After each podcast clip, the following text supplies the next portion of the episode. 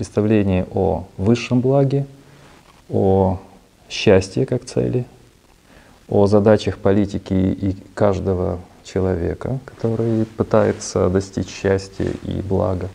Досуг там очень важный момент. Понимание блага, счастья.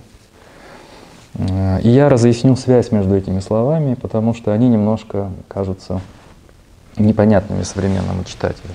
Непонятным я скажу почему. Почему нам э, очень сложно понять то в текстах, где он говорит о счастье. Я напишу на доске, чтобы у нас были эти ключевые слова, и можем, пожалуйста, высказываться. Буквально какие-то небольшие сообщения. Помним, я ключевые слова напишу, чтобы было видно. Эв, дай, мония. Это счастье, переводится. Иногда переводится как э, блаженство, иногда переводится как э, там, счастье, блаженство. Да. Эвдаймония. Видите, тот же, тот же префикс, который говорит о хорошем, что и эвдзен. Эвдзен – жизнь дзен, и эв – тоже хорошая жизнь. Вот это вот эв означает, как мы помним, хорошее. Все же эвхаристия, вот эти все слова греческого языка, их сотни. Вот эвдзен – это хорошая жизнь. Помним, вы читали, что политика не просто для жизни, а для хорошей жизни. Потом цель — это благо, агатон. Агатон. Эвдемония — счастье. И досуг — схоле. Схоле. Какие еще ключевые слова здесь вы помните важные у Аристотеля? Ну, полис. Угу. Полис. Угу. Давайте выпишем эти важные слова. Праксис поисис. Поисис. Теория. Это созерцание. Отсюда потом мы знаем слово теория. Изначально оно имело такое значение. Созерцать, видеть, непосредственно переживать. Теория. Было связано с корнем божественное. Полис. Э, так. Андрея, любимая канония. А, кайнония. Там, где полис идет, койнония. Койнония. Так, вот так, койнония. Цель, там постоянно речь идет о цели. Благо как цель, жизнь человека как цель, цель политики, слово телос. Мы знаем это слово по телеологии, учение о цели. Телос. И очень часто в тех местах, где речь идет о благой жизни, осуществлении жизни, там всегда есть глагол как э, достижение цели, попадание в цель. Интуиция греческого языка, мы говорим по-русски осуществить, реализовать себя, раскрыть себя, а по-гречески попасть в цель. Потил ты. Вот у нас есть цель, значит мы ее достигаем или промахиваемся. И все слово сказано совершенствование, самосовершенствование. Везде в греческом это слово цель. Телос. Такой на не телос и что-то еще, но по, по ходу будем потом вписывать, я буду вспоминать, когда мы будем обсуждать. Досуг. Говорили, это со слова школа отсюда происходит, да? Эвдаймония, эвдзен, агатон, праксис поясис, теория. Валентин, что вы еще сказали? Агатон было, да. Благо, да. Праксис, да. Да, э, практика, э, продуктивная деятельность, поисис. Угу. А, и что еще? А, колосс. Угу. Тут мы говорим колосс, прекрасный. И отсюда, вы помните, наверное, в университетах, в гимназиях часто повторяют это слово. Кало Кагатия. Кала, Кагатия. Идеал эллинов. Прекрасное и благое сочетать в человеке. Единство прекрасного и благого. Прекрасные поступки, справедливые, добродетельные, а вот еще добродетель арете. Вот эти слова я также раскрою после перерыва, покажу их связь между собой. Это базовый словарик наших с вами текстов. Арете, Арете – добродетель. аристократия. Нет, а- аристократия другое слово. Аристократия слово аристон, лучший. Аристон. Аристократия, пр- да, аристон. Оно. И иногда высшее благо э, есть в словосочетании, особенно в Никомаховой этике, агатон, вот аристо, то есть высшее, более благородное и так далее. Это очень важное слово калакагати, как идеал воспитания, образования и так далее. А, Почему, почему важен сегодня Аристотель? Потому что он говорит о том, что полис не должен уходить от воспитания граждан. Воспитание граждан не в смысле тоталитарное насаждение чего-то, а практикование ряда добродетелей и воспитание гражданина. А, Но это идет по всем его э, практическим произведениям, и в этиках, и в политике. И- Иначе просто мы не сможем э, стать свободными. Полис — это пространство, где мы можем себя осуществить и где мы можем подлинно э, быть свободными. И, кстати, мы увидим связь с холе, с рабством, свободы, э, добродетелей с рабством тоже. Это проходит красной нить. Для времени Аристотеля это очень поздний, спелый, зрелый продукт длительного пути. Потому что движение полисное начинается в 8 веке до нашей эры. Вначале практика, пробы и ошибки, а потом уже после практики возникает попытка осмыслить. Это четвертый век до нашей эры, это уже поздний период. До этого были софисты, до этого были мыслители, которые строили свои... Но от них не дошли тексты. Например, у Гераклита был целый трактат, где была глава о политике. Пифагорейцы вообще составляли политическое учение. Это первые масоны, как бы, да. Они полностью, как раковая опухоль, оккупировали юг Италии. Полностью философы правили. Это не идея Платона, что философы должны править. Мы с вами а какой глупый Платон. А, Философы правили за, за, за много э, лет до Платона, за 200 лет до Платона. А, У меня есть э, в YouTube курс лекций по античной философии, там есть лекция о пифагорейцах. Я там говорю о мет- метафору изобрел э, подводного эпицентр землетрясения и его отражение на, ну, скажем, через 300 тысяч километров. Движение пифагорейцев — это подспудное подводное движение, потому что поколение Пифагора не осталось ни текстов, ничего. Мы знаем только отзывы и описания поздних авторов, что происходило. И мы знаем, что происходило ужасное, что было антипифагорейские восстания, что сжигали их дома, убивали их, вылавливали и пытались искоренить их власть. Она продолжалась достаточно долго на территории Южной Италии и еще в ряде колоний. А, И где-то это продолжалось более 100 лет, это большой период. В Украине всего 27. Это как-то как узурпация философами, или это было требование, каким образом это могло сформироваться?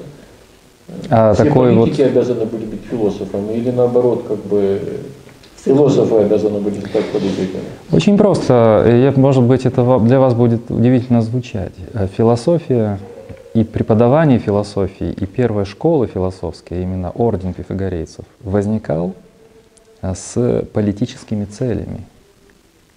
Они соединили политику, это- они соединили политику с исследованиями. И, и учение, да, да, учение, которое они создавали, а, имело своей целью практическое применение.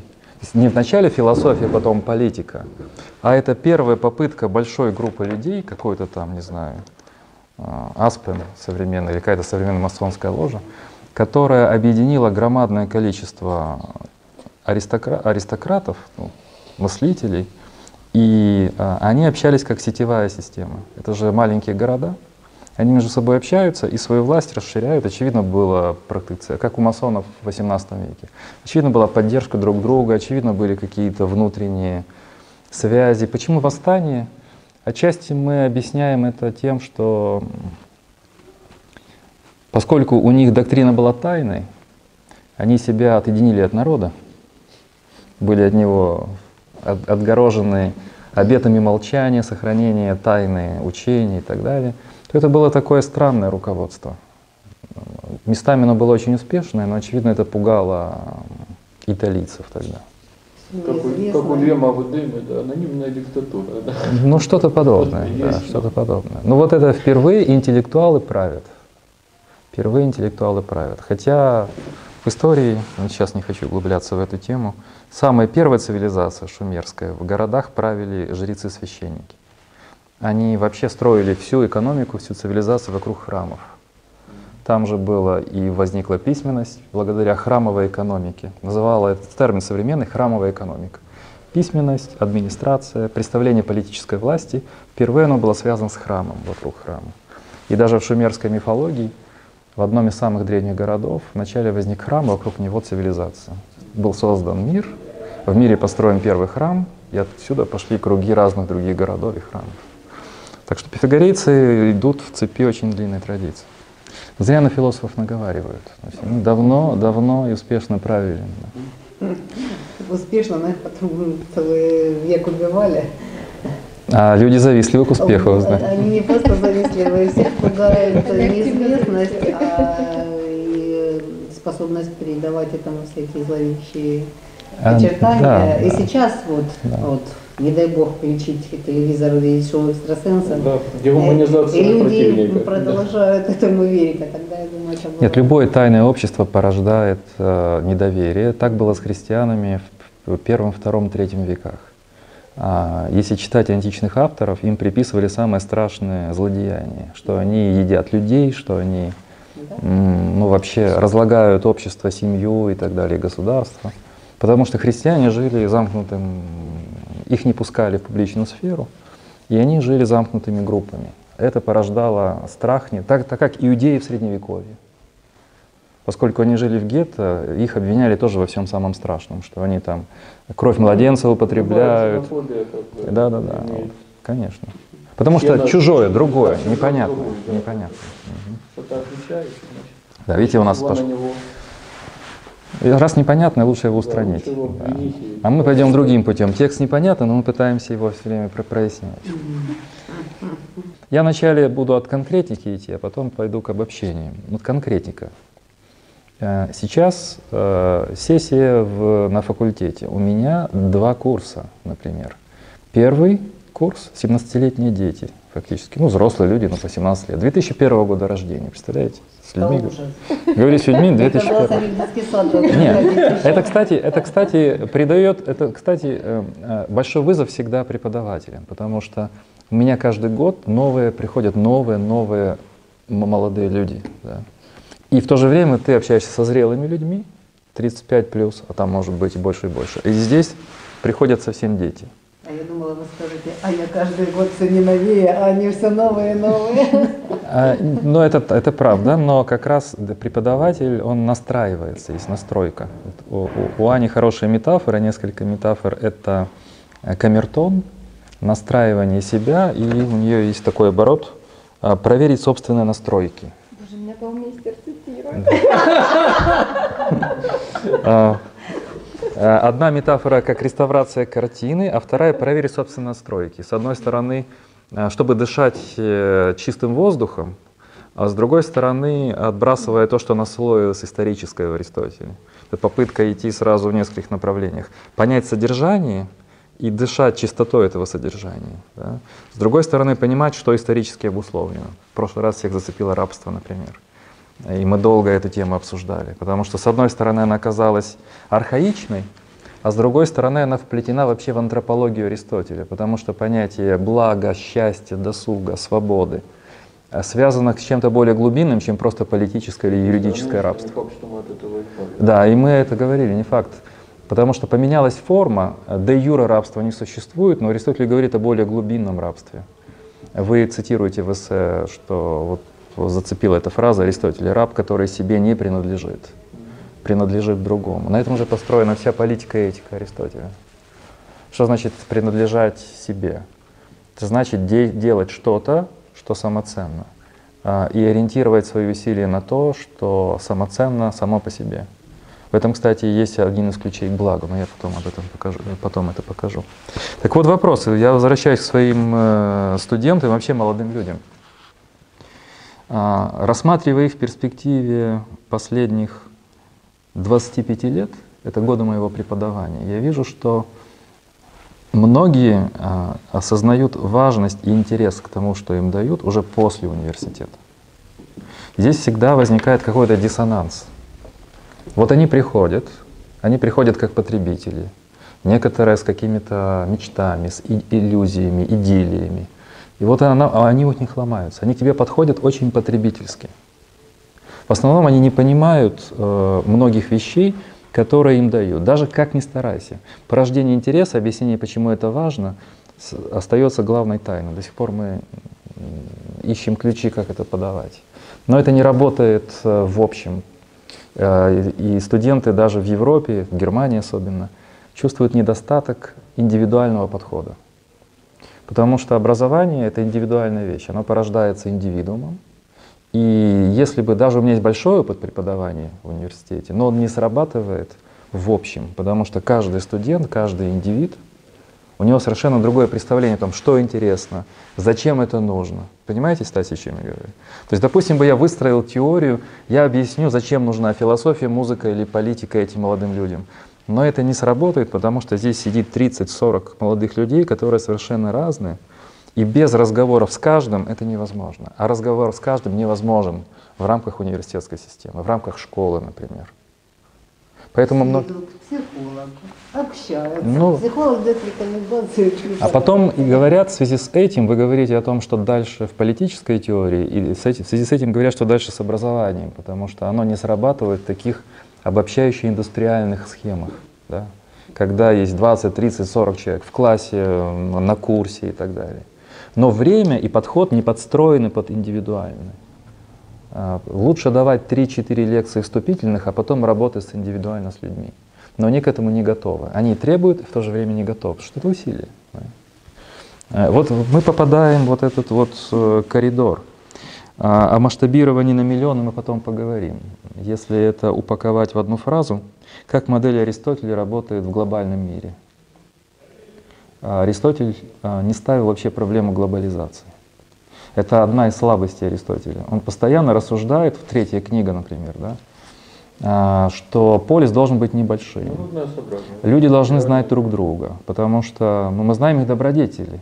Вот у нас политики, да, их создают медийная добродетельность в кавычках, да. Нам это трудно проверить. Курсирует, естественно, всегда в медиа, кто они на самом деле такие. Mm-hmm. Все рассказывают, какие они такие. Но в полисе это невозможно. Аристотель сказал, что все и так друг друга знают. Там реклама невозможна. Да, там политическая реклама теряет смысл.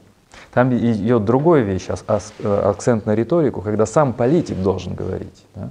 Но политическая реклама там бесполезна. Поэтому также об этом поговорим. Модель Аристотеля и глобальный мир. Нужно ли это для миллионов? Возможен ли полис миллионник, миллиардник? Это также вопрос о будущем цивилизации. А, это значит, что, а может быть, не будет больших государств. Может, мы снова перейдем к сети городов. Вот как все началось между речи с сети городов, так, возможно, этим и завершится. Но тогда, имея технологические подходы, гаджеты и так далее, мы можем в рамках своего полиса знать друг друга. Ну, конечно, возникает вопрос, э, зачем сколько умных? Зачем сколько умных? В Украине обратный вопрос, обратная проблема. Почему так мало умных? Все умные, все у всех там, то есть и так далее. Но в политическом, я говорю, ключе а, мы явно чувствуем недостаток ресурсов. Вот. Это потом, может быть, отдельно как-то поговорим. Это, это очевидно. Я раньше думал, что умные аналитики, знающие люди где-то скрываются в дебрях министерств, э, в каких-то подвалах э, Верховной Рады, в дебрях администрации президента. То есть технократы где-то присутствуют? Да, они есть, они все контролируют и все понимают, и просто мы чего-то не понимаем, как простые обыватели. С годами, вот последние лет 7-8, общения с людьми и так далее, я понимаю, что это предрассудок, нигде этого нет. Тщетно мы искали бы в это в подземельях. Потому что... Нет, нет политика, политика, чтобы завершить, она нацелена на другое. Политика ориентирована на другое здесь. На решение тактических, сиюминутных, достаточно, скажем, утилитарных вопросов. Поскольку нет этих стратегических решений, нет длительных проектов, и не нужны умы, которые бы этим занимались. Их не взращивают, их не приглашают, нет, нет спроса. Нет спроса. А раз нет спроса, они сами по себе не могут себя навязывать э, и так далее. Даже если бы они появились, им тоже нужно дать практику. Люди, которые не практикуют, невозможно. Вот здесь Стася сказала, это важный момент новшества Аристотеля. Его нет у Платона. В таком полисе, более-менее совершенном, все должны учиться и управлять, и подчиняться. У Платона нет этого сюжета. У Платона политики управляют, но не подчиняются.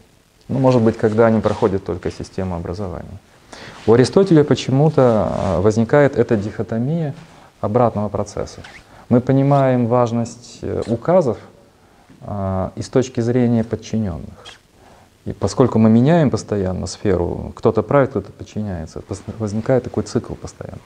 Мы меняемся местами.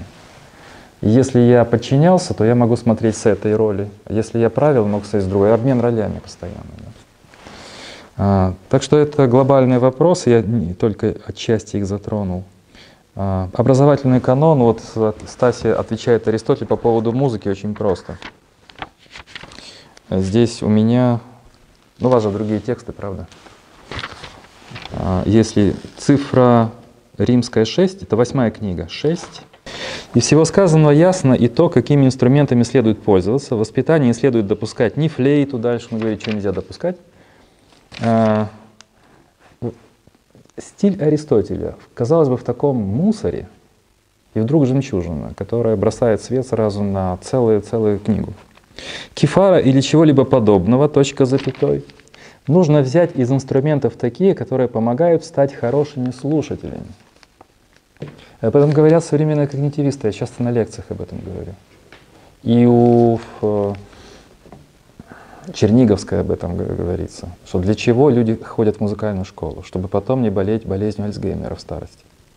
Потому что слушая, умея играть на инструменте, например, скрипач, пианист, по-другому работает мозг. Он очень внимателен к звукам, и э, шанс заболеть э, деменцией э, гораздо меньше. И я даю также слушателям совет – тренировать внимательность именно на музыкальных произведениях. Внимательно слушая музыкальные произведения, например, сонату хотя бы, постоянно срываемся, провалимся в свои мысли, возвращаем себя к сонате. Оказывается, об этом говорит уже Аристотель. Вот здесь очень важно стать хорошим слушателем. Как при музыкальном, так и при другом воспитании. Вот где музыка дает а, выход. Не только на слушание музыки, но потом уже на все другое. В разговоре, в понимании другого важно внимательно слушать. Музыка — это один из лучших входов. Как бы. Перикл. А Перикл от своего имени, как военачальник, это произнес. И там описан образ жизни в полисе, который абсолютно соответствует теории Аристотеля. Хотя это за более чем за сто лет до написания. А, это два маленьких фрагмента. Послушайте, пожалуйста. А, для нашего государства, для нашего государственного устройства мы не взяли за образец никаких чужеземных установлений. Напротив, мы скорее сами являемся примером другим, нежели в чем-нибудь подражаем кому-либо. Это интересная мысль. Мы не подражаем никому, а сами стали примером для других. А, по иронии истории, благодаря христианской цивилизации, античность стала образцом для всех всей культуры мира. Вот представьте себе особый народ небольшой, который жил в небольших полисах, по теории добродетелей, поведению, отношению к себе, отношению к досугу, стал образцом на две с половиной тысячи лет вперед. Не каждому народу такая честь э. Это, это э, само по себе требует. Э. И так как у нас э, городом, ну такой перевод, полисом управляет не горсть людей, а большинство народа, то наш государственный строй называется народоправством, в тексте «демократия». В частных делах все пользуются одинаковыми правами по законам. Что же до дел государственных, то на почти, почти, почетные государственные должности выдвигают каждого по достоинству, поскольку он чем-нибудь отличается не в силу принадлежности к определенному сословию, но из-за личной доблести. Терпимые в своих частных взаимоотношениях в общественной жизни – не нарушаем закона, главным образом из уважения к ним и повинуемся властям и законам, а также законам неписанным, нарушение которых все считают постыдным. Здесь э, Перикл пишет о том, что они подчиняются, они привыкают подчиняться законам, они все уважают законы. Это отличает афинян от других эллинов и варваров. Уважать законы. И еще ключевая фраза, медленнее цитирую. Признание в бедности и у нас ни для кого не является позором, но, большой позор, но больший позор мы видим в том, что человек сам не стремится избавиться от нее трудом. Бедность не порог, но порог то, что человек не стремится избавиться от бедности. Одни и те же люди у нас одновременно бывают заняты делами и частными, и общественными. Одни и те же люди занимаются и частными, и общественными. Однако и остальные граждане, несмотря на то, что каждый занят своим ремеслом, также хорошо разбираются в политике.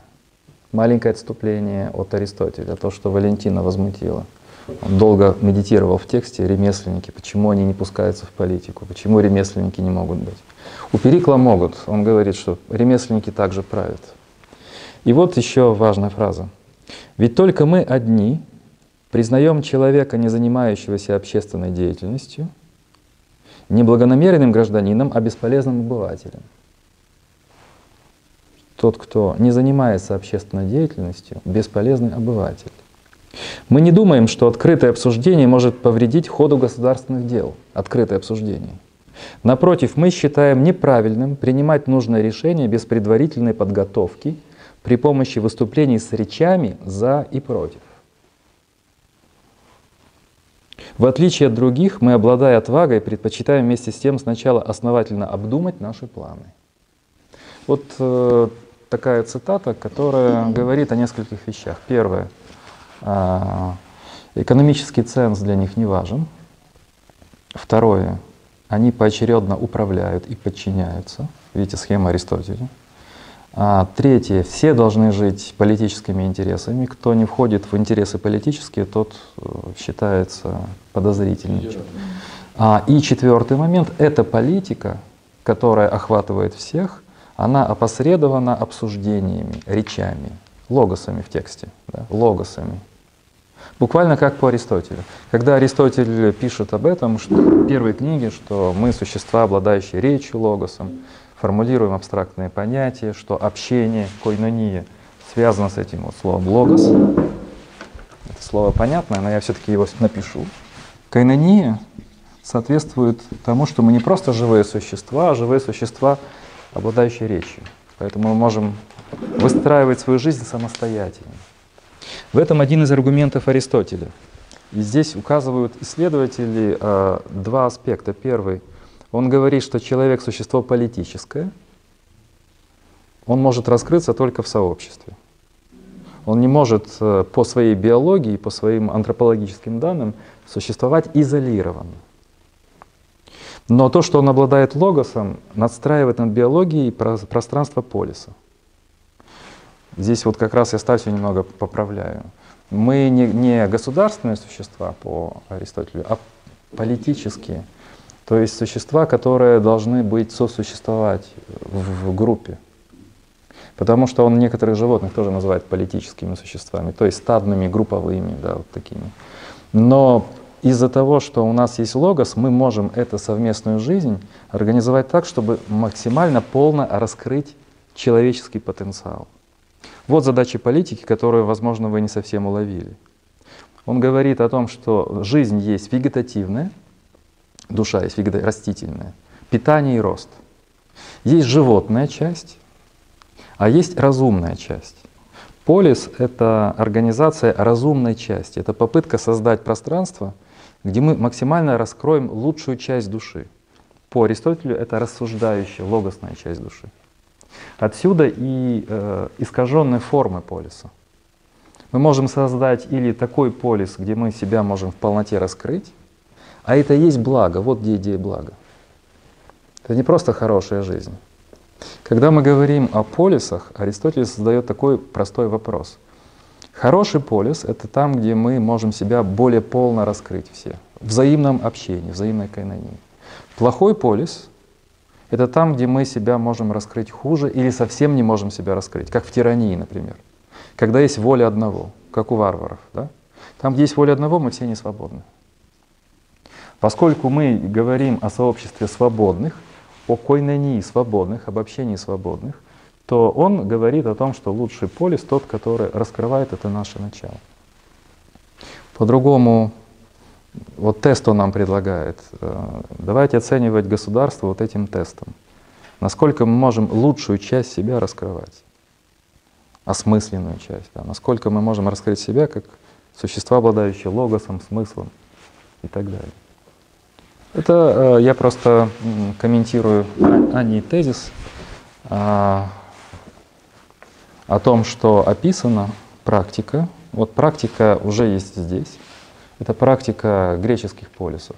А теория пришла позднее, через 100, 200, 300 лет. Задать правильный вопрос — это очень важно. А задать правильный вопрос — это проделать еще очень большую-большую работу, потому что он открывает новое, новое, новое пространство. И Сэндл сравнивает философию здесь с политикой. Ведь главная задача политика хорошего — это умение правильно поставить вопрос перед собой и обществом. Потому что, например, наша политика или там российская или другие политики — это вынесение на поверхность неправильных вопросов. Это не те вопросы, которые касаются главного, существенного в наших стратегических планах. Ну, это технологическая часть, совершенно технологическая. Иногда это технологически. повестки дня специфическим образом. Конечно. Исключительно в целях управления. Чтобы главное, главное, не, так да. вот, он и говорит, что хороший политик, он отстаивает политику публичную и говорит, что здесь философия с политикой, да. А, но у нас нет другого пути. Я после переменки скажу о ряде фрагментов, меня поразившего книги последней Киссинджера «Мировой порядок». А, и у него есть там глава о Ближнем Востоке. И он прямо отвечает Андрею здесь. Он показывает, что, во-первых, идеализм американской политики, которые создали арабскую весну, поддержали арабскую весну, точнее, а вторглись в ряд стран, э, желая им передать универсальные принципы. Э, Ирак, Афганистан и арабская весна. В результате, пишет Киссинджер, а, в мире возник э, с, момента, с начала 20 века очень опасный прецедент, который более, все усиливается и усиливается. Он называет это крахом государств.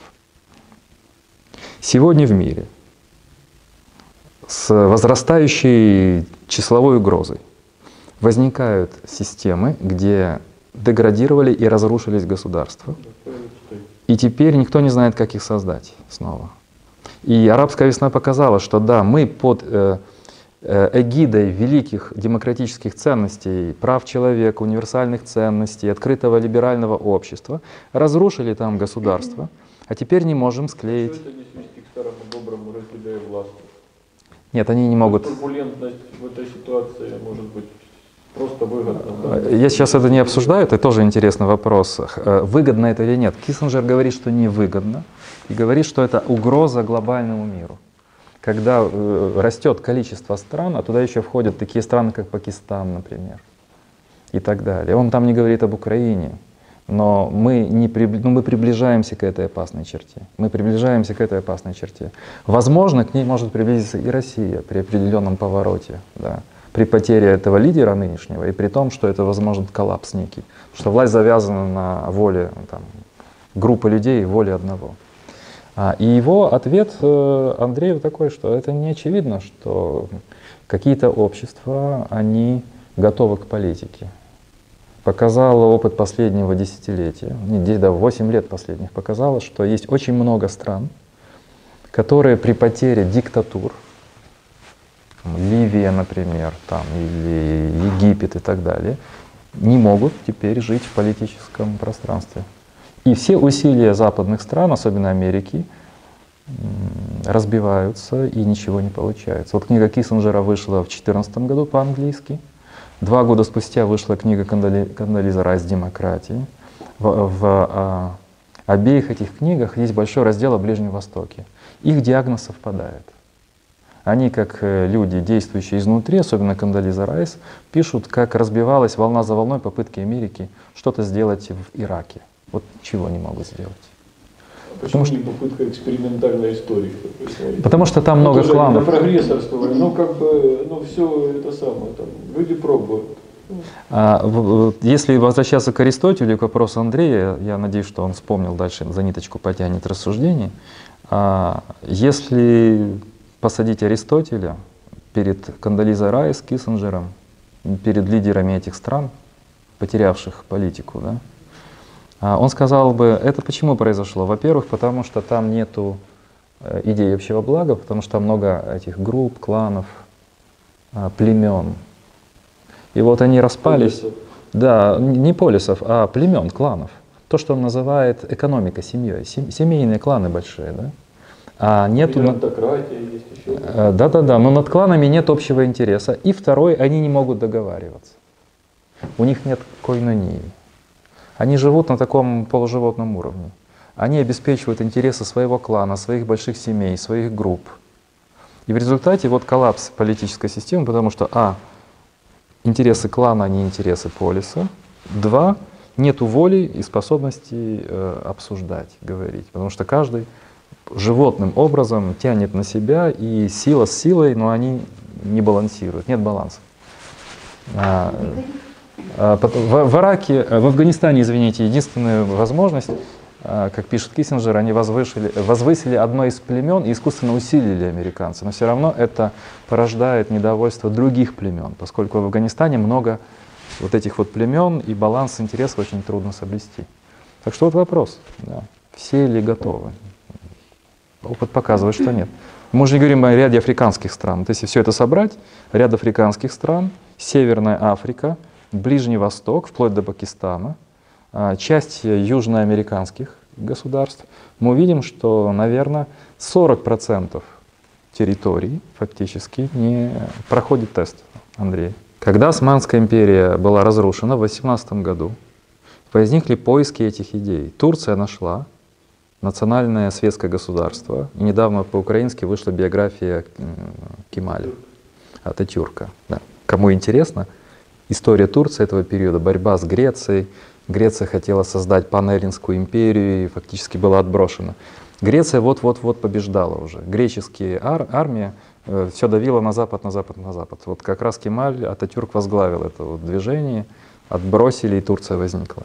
А вот эти страны, Сирия, а, вот ряд стран Ближнего Востока, часть вот Ирак, Иран, ну, сейчас Иран немножко в другом ситуации, не справился с задачей. Вот та идея, которая была, она ушла, а новой идеи не возникла.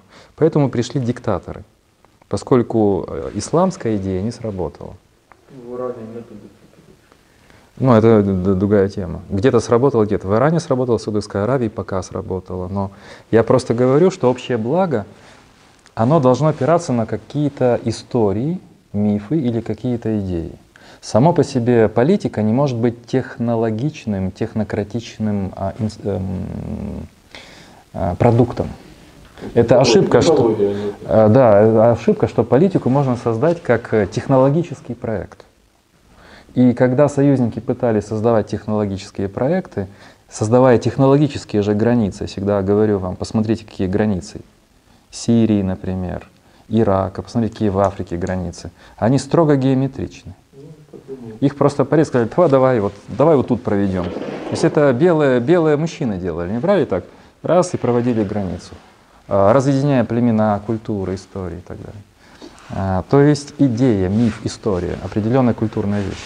А Вместо пан-исламистской идеи новая идея не пришла, поэтому в Украине то же самое. Вот борьба за идеи, борьба за... Говорят, да, ну вы опять эти философы, историки, опять о национальной идее, зачем она вообще нужна? Нужно просто хорошо жить. Постройте э, пространство, где всем будет хорошо. Нет, так не получается. Когда я вернусь, и у нас будет э, краткий э, пример с Киссинджером, он говорит о том, что сегодня слово «демократия» теряет значение. Не потому, что демократия плохо, а потому что демократию превратили в ничего не значащее слово, и его применяют как Наоборот, угодно. Людей пугать.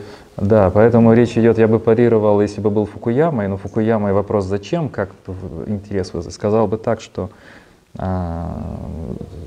что вы понимаете под демократией, это зависит от того, как мы ее понимаем. Что вы здесь развели? Потому что, например, можно ли считать восстание демонстрации желтых жилетов демократией?